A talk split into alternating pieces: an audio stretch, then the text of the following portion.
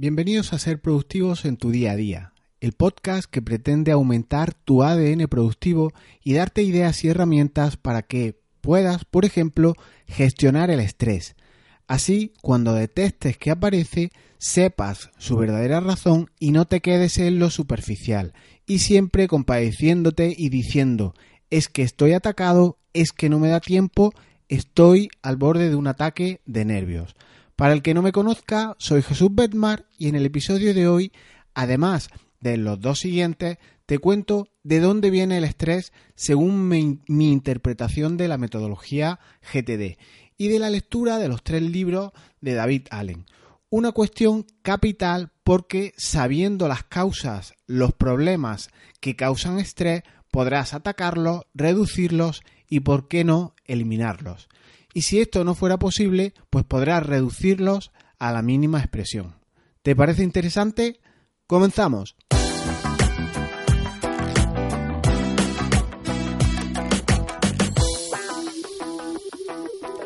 Hasta la persona más desorganizada tiende a algún orden, aunque sea mínimo, porque en caso contrario le causaría estrés. Si no, ¿por qué va a colocar a alguien muy caótico el azúcar junto al café en la cocina? ¿O por qué guarda la ropa en un determinado lugar toda junta y no guarda esa ropa en la cocina? Pues porque todos llevamos cierto orden dentro y así evitamos en cierta manera el estrés. Y hay tres cuestiones que yo creo que a mí me provocan estrés. A lo largo de estos tres episodios veremos eh, en este el primero y en los otros dos los dos siguientes que yo creo que son eh, causas principales de estrés. En e, os cito las tres primeras razones o las tres razones principales que causan estrés y ya iremos desarrollando en, los diferentes capítulos eh, las causas, como digo. La primera es no capturarlo todo.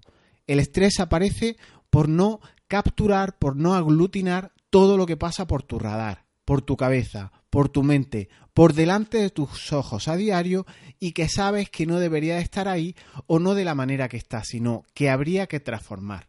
Esto lo veremos en este primer episodio y en los dos siguientes veremos el grado de compromiso, otra de las causas que yo creo que es eh, principal motivo de estrés. Y procede del incumplimiento de acuerdos a los que has llegado contigo mismo. Así que este grado de compromiso, para aliviarlo, pues podrás eh, en relación con esas tareas, esas acciones, esos proyectos a los que te comprometes, no te queda otra opción que cancelarlos, cumplirlos, renegociarlos incluso por si no lo recuerdas. Solo conociendo el significado, el compromiso de a lo que te estás comprometiendo, cuánto trabajo hay detrás de todo esto, podrás controlar esa ansiedad, ese estrés que está eh, acumulado. Y el tercero de los motivos se llama significados potenciales. El estrés aparece con esos significados potenciales que tienen todas las cuestiones cuando no procesas estas. No aclaras, no organizas, no colocas cada cosa en una especie de contenedor y así te aparece ese estrés eh, que no te deja vivir. Lo que no tienes determinado cuándo hacerlo, con quién hacerlo, cómo quedará una vez hecho, pues esta planificación es obligatoria hacerla. Nos ronda la cabeza una y otra vez si no la eh, identificamos, si no vemos el significado potencial que puede tener eh, las cuestiones. Si hago algo el lunes, si llamo a alguien para que me ayude o si todos esos significados potenciales eh, están sin aclarar, todo esto nos provoca estrés. Tenemos que saber ante una tarea qué acciones requieren o qué personas están implicadas. Esto significa significados potenciales. Lo veremos con ejemplos muy reales para que veáis cómo el significado potencial puede echarte por tierra incluso una mañana entera. Ya hemos visto en la intro, por tanto, que hasta la persona más desorganizada tiende a algún orden.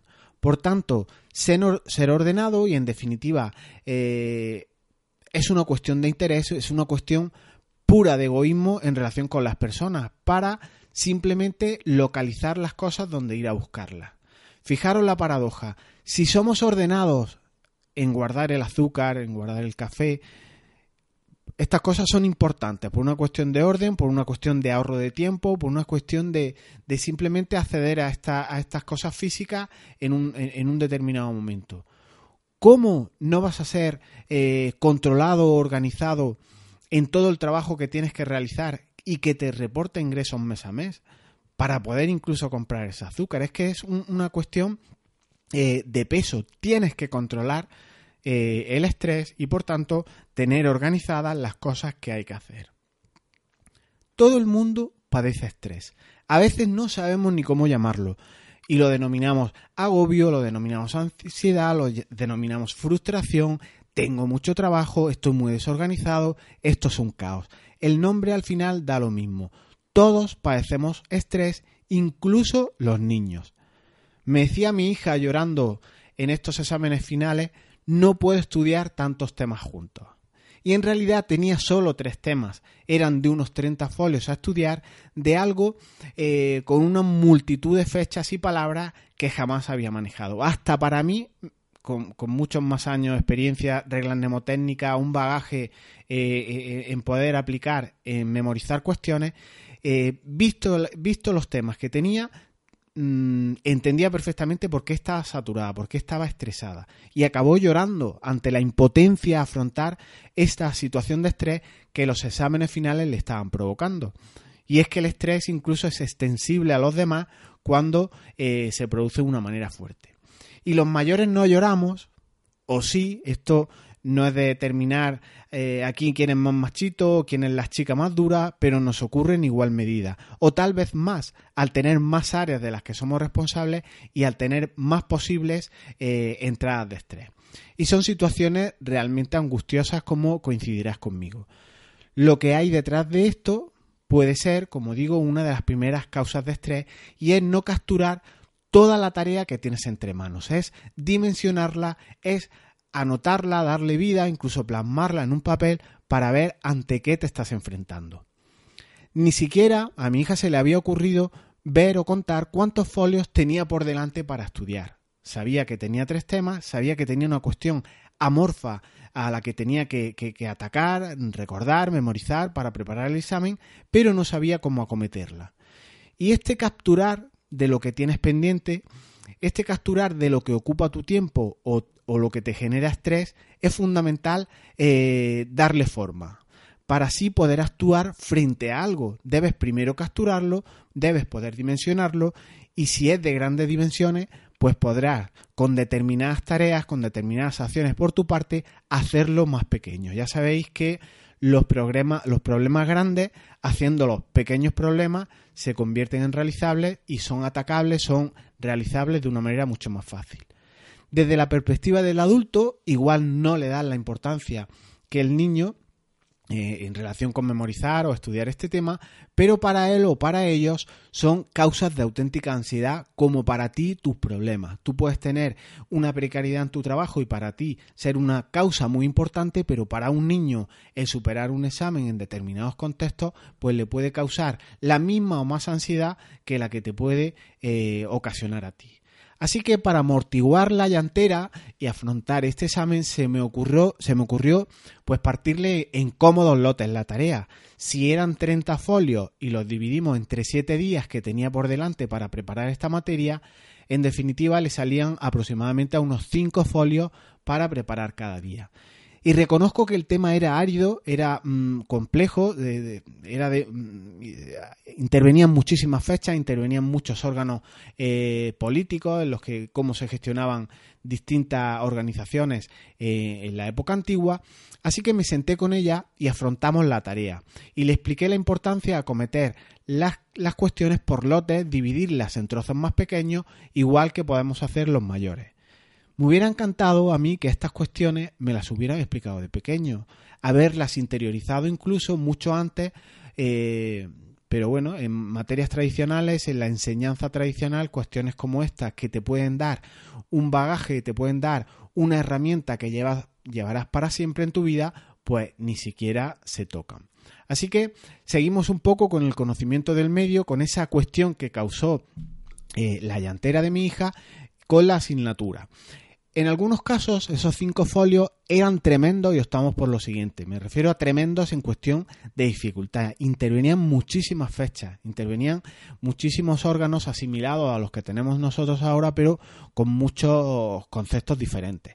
Dividir aún más la tarea podía ser igualmente otra solución. Si teníamos cinco folios y eso era eh, demasiado para un niño para eh, afrontarlo en una sentada, pues decidimos dividir dos folios por la mañana, se levantaría un rato antes, mi hija no tiene problema en madrugar, y los otros tres lo haría por la tarde después de merendar ya en un estado algo más tranquilo y no teniendo, pues bueno, el coste psicológico de estudiar cinco folios de tirón eh, en una jornada. Así se partió en dos, por tanto, todo esto quedó apuntado en una pizarra blanca, una vileda de rotuladores de colores, quedó estructurado eh, a lo largo de los siete días, arriba los dos folios de la mañana y los tres folios de la tarde, y cuando quedó todo esto plasmado, ella miraba incluso el, pequeño esquema que habíamos hecho a, modo de boceto con las tareas repartidas, lo miraba sonriendo en el sentido de que parecía que el estrés había desaparecido una vez que se había capturado o dado forma a toda la tarea que tenía por delante. ¿Teníamos menos folios que estudiar? Pues no, teníamos los mismos 30, los mismos tres temas largos, feos, una auténtica pesadilla, eh, este sistema de memorizar como un gili, porque aquello era infumable, pero el tener todo capturado, un plan para afrontar el cómo yo voy a cometer una tarea, nos da tranquilidad, sobre todo eh, el asunto que veníamos comentando. Entonces, ¿qué conclusión podemos extraer de todo esto? Pues que debes de anotarlo todo, debes capturar todo lo que ocupa tu mente, todo lo que eh, entiendes que no debería estar como está o lo que tienes que cambiar. Así que, conclusión, anótalo todo en la tonta o en la lista, pero anótalo. ¿Qué es lo que ronda en tu mundo que no tienes capturado, anotado, descargado en un sistema que luego puedas consultar? La cita del dentista, la declaración de la renta, cambiar la, nevera, el frigorífico porque está roto y te está fallando, cambiar de coche porque ya no te da seguridad cuando lo utilizas para viajar, el viaje en avión dentro de unos días a Londres, después os contaré más de este tema, apuntar, capturar y reflexionar sobre todo lo que tienes pendiente. Divide las muchas tareas que tienes, esas largas en pequeñas, todo esto es vital para eliminar el estrés. Por tanto, la primera causa de las tres que te conté que íbamos a trabajar ya está determinada y es no capturar todo lo que interrumpe tu vida, todo lo que pasa por delante de tu mirada o todo aquello que consideras que no debería estar o ser así. Así que, para trabajar la captura y por tanto poder eliminar esta primera causa de estrés de tres que te voy a contar, podrías poner en marcha una serie de cuestiones que propugna el método GTD. La primera, captura de todas las áreas de las que eres responsable. Te repito, captura de todas las áreas de las que eres responsable. No puedes separar áreas de las que eres responsable porque todas integran tu vida. Tú no puedes estar trabajando y olvidar justo cuando entra lo que ocupa tu vida, aquello que te preocupa en otro área personal y en sentido contrario. Yo no puedo estar en, momentos de mi vida con mi familia si tengo una gran preocupación laboral y esta no puedes aislarla eh, de manera automática y ponerte a trabajar en, en un modo, en otro o estar con la familia. Todo está relacionado. Así que Olvídate de sistemas complejos y no disperses la información. Captúralo todo, apunta todo lo que pase por tu cabeza, en digital o en analógico, pero ten claro dónde. Siempre apunta todas las cuestiones que, que capten tu atención en un mismo sitio, llévalo siempre continuo, continuo contigo perdón, para agrupar, aglutinar todo en el mismo sitio. Y puedes preguntarte ahora, ¿pero dónde me apunto todas estas cuestiones?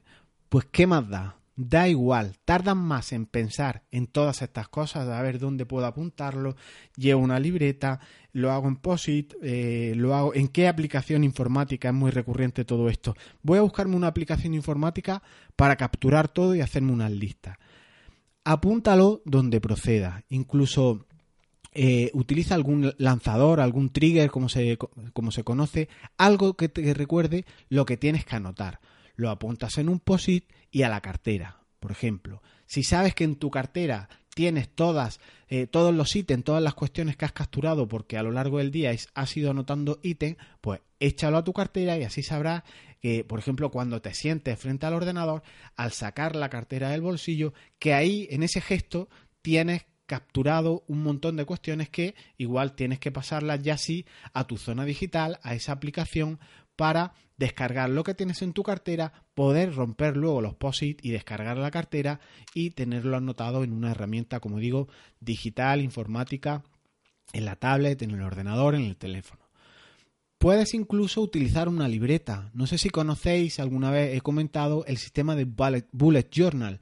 Eh, es un sistema ideal y es simple eh, hasta la eternidad. Es nada más que apuntar en folio todo lo que te va ocurriendo tanto aquellas cosas que quieres capturar como reflexiones, como bocetos, como mapas mentales que te vas haciendo. Y en las primeras hojas de tu libreta estableces un índice.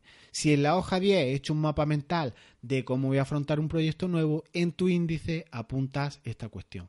Que en la hoja 26 has tenido unas ideas de captura para próximas acciones a realizar en relación con cualquier cuestión, pues en tu índice en tus primeras hojas, pues puedes poner próximas acciones en la hoja 26 y así sucesivamente. ¿Que surge luego en la hoja 32 otras próximas acciones? Pues en tu índice puedes anotar todo esto y no tienes más que una libreta de papel, una agenda, cualquier cuestión, cualquier cuestión que te valga. Captura como sea, pero anótalo todo. Esto es tremendamente liberador. Eh, se da un salto cualitativo en relación con esto porque descargas un montón eh, el estrés que, ocasiona el tener muchos ítems que te van viniendo recurrentemente. ¿A quién no le ocurre que le asalta una idea o a lo mejor cuando va conduciendo y esa idea no la puedes capturar? Entonces mm, llegas al sitio e intentas recordar y no viene esa idea. Todas estas cuestiones, cuando el hábito de capturar lo implementas en tu vida, libera un trozo, una gran parte del estrés que llevamos. Y esta captura debe hacerse obviamente de manera integrada, de manera coordinada, de manera plena. En mi oficina, todo lo que me piden lo anoto. Pero en casa se ha roto el frigorífico o tengo una reunión de propietarios y no lo anoto. Así, cuando estoy en la oficina, cuando estoy en el trabajo, empiezo a rumiar la reunión de propietarios y el problema del frigorífico. ¿Acaso vas a poder, si estás en el trabajo, en una reunión, resolver algo en relación con la nevera? Es que tengo que mirar precios de cuánto vale una nevera, o es que en la reunión se va a hablar de tal cuestión y yo no sé si, si estoy actualizado en relación con esto. ¿Por qué no capturaste cuando estabas en casa el asunto de la nevera y el asunto de la reunión de propietarios? ¿Por qué no planificaste o aclaraste lo que implicaba estas dos cuestiones cuando tu mujer te lo comentó o cuando tú lo, lo hablaste con ella? Y la reunión en tu trabajo ahora no es el momento. Eso sí, puedes capturar cuando, cuando eh, te, te, asalte para así, cuando salgas de la reunión, puedes depurar todas estas cuestiones. Esta es la importancia del capturar. Segundo ítem, segunda estrategia para que, propone GTD en relación con el estrés eh, y en relación con la captura, captura al momento. Cuando te interrumpen y cuando quieres volver sobre ello, ya no te acuerdas, como hemos visto. Es ideal la aplicación que uses, pues que pueda acompañarte siempre si utilizas una aplicación informática. Es ideal si es con el móvil y que, que esta además sea multidispositivo y que sea multiplataforma. Así puedes utilizarla desde cualquier lugar. Hay miles o millones de aplicaciones, de simples a fáciles, que, que te pueden ayudar en estas cuestiones. Prueba Google Keep, que es una aplicación de notas muy sencilla y puedes utilizarla en todos los dispositivos. Prueba Trello, prueba Evernote. Podría ponerte una lista innumerable, pero todos estos tienen cientos de cursos gratis, incluso en este portal del que hoy te habla. Entonces, es cuestión de que vayas probando y utilices la que más te guste. Es sencillo, conforme te hablan, ir tomando notas. Es más, de nota interés en lo que te cuesta. Nos parece, en principio, que es irrespetuoso si alguien te está hablando, eh, pararte a apuntar cosas. Y, no tiene por qué serlo. Se le comenta, espera un segundo que me estás comentando muy buen material que, que quiero apuntar para yo ganar en tranquilidad y así teniéndolo todo anotado, teniéndolo todo aquí en este folio apuntado, no se me va a escapar nada y me pondré con esta tarea, con estas ideas, con estas cuestiones que estamos comentando. Por tanto, captura al momento. Y por último, no mezcle captura, que es un proceso automático, con pensar que no es un proceso automático y requiere muchos más recursos tuyos. Uno de los fallos por los que la gente se, cae del método de, de Organízate con Eficacia es porque mezclamos churras con meninas. Capturar y mezclarlo con los otros pasos de la metodología en ese afán de ahorrar tiempo, de ese automatizar, hace que mezcle conceptos, automáticos que deben de salir pues casi espontáneos con otros que requieren un proceso más reflexivo. No digo que sea necesariamente más difícil o complejo, pero sí requiere pararte un poco con ese tema y evitar eh, ese ahorro que siempre buscamos que provoca, en definitiva, aplicar más la, metodología. Por tanto, no tienes que mezclar la captura, que como digo es automático, es ese, ese momento en el que en el folio apuntas cualquier cuestión o abres otra pantalla, otra ventana de tu navegador y anotas eso que estás capturando y vuelves a lo que estabas. Y cuando corresponda, te pondrás a aclarar, a ver qué implicaciones tiene eh, esa tarea que has apuntado. ¿Por qué insistimos, por tanto, en cambiar métodos que funcionan? Las metodologías están probadas, así que si hay que aplicarlas, aplícalas al pie de la letra. Y si no la aplicas al pie de la letra, no estás trabajando con GTD, estás creando algo que podrá ser a lo mejor tu propia metodología, que igual cuenta incluso con otras mejoras o otros defectos, pero no estás haciendo GTD, así que igual testeando, validándola, eh, estás creando tu propia metodología, pero no GTD. Así que yo recomiendo que si no vas a ser creativo en inventar una propia metodología, porque de hecho el que se acerca a, metodologías ya, ya escritas, ya probadas, ya testeadas, lo hace en un intento de que sea algo que le, le funcione a mucha gente. Por eso eh, considero que si te acercas por primera vez a GTD o ya estás trabajando con ella y quieres, eh, o, el acercarte a ella, una de las causas es evitar el estrés, aplica GTD al pie de la letra. No inventes, no interpretes en donde no vengan interpretaciones que no son las que tú estás usando. Y para ir terminando, pues recordando un poco qué te llevas de este primer episodio, de esta primera causa de estrés de 3 con GTD que hemos visto. El estrés deviene en esta primera causa por no capturarlo todo. Y quédate con las tres ideas que os digo. Hay que capturar de todas las áreas de responsabilidad, no solo las de trabajo. Todo lo que interrumpe tu vida, en tu trabajo, la nevera rota, en la casa, el encargo de la reunión de propietarios de esta mañana, todo, todo, de todas las áreas de responsabilidad, captúralas.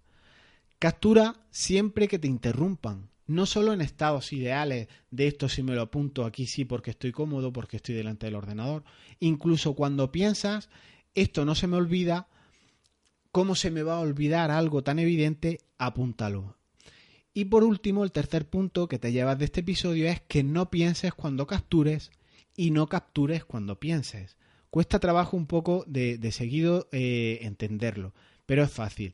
No pienses cuando captures es un proceso automático, estás en esa reunión, estás en el autobús, estás en cualquier sitio que tienes, eh, que no puedes hacer más cosas a la vez, paras un segundo, apuntas y ya tienes capturada la cuestión. Y no captures cuando estés pensando. Si estás depurando, estás viendo una planificación de, de algún ítem que ha saltado tu vida porque estás en ese momento estratégico, en ese momento de planificación, en esa planificación natural de un proyecto que te ha surgido, ahí estarás pensando y no estás capturando. ¿Qué te interrumpen? Pues se captura, como hemos visto antes en el, primer apartado, y sigues con lo que estaba. Por tanto, no capturas cuando piensas. Y anótalo todo, en la tonta o en la lista, pero anótalo. Para profundizar en materias como esta, puedes hacerlo en las dos plataformas de podcast que empiezan por i, en donde puedes dejar tus comentarios, tus me gusta, tus likes o reseñas de millones de estrellas. A mí me ayuda un montón a llegar a un montón de personas y en el siguiente episodio recuerda que te contaré otra segunda causa del estrés y te hablaré de, la, de un curioso efecto que es la transición de jefe olvidadizo a empleado o a hombre contenedor. Nos escuchamos pronto. Chao.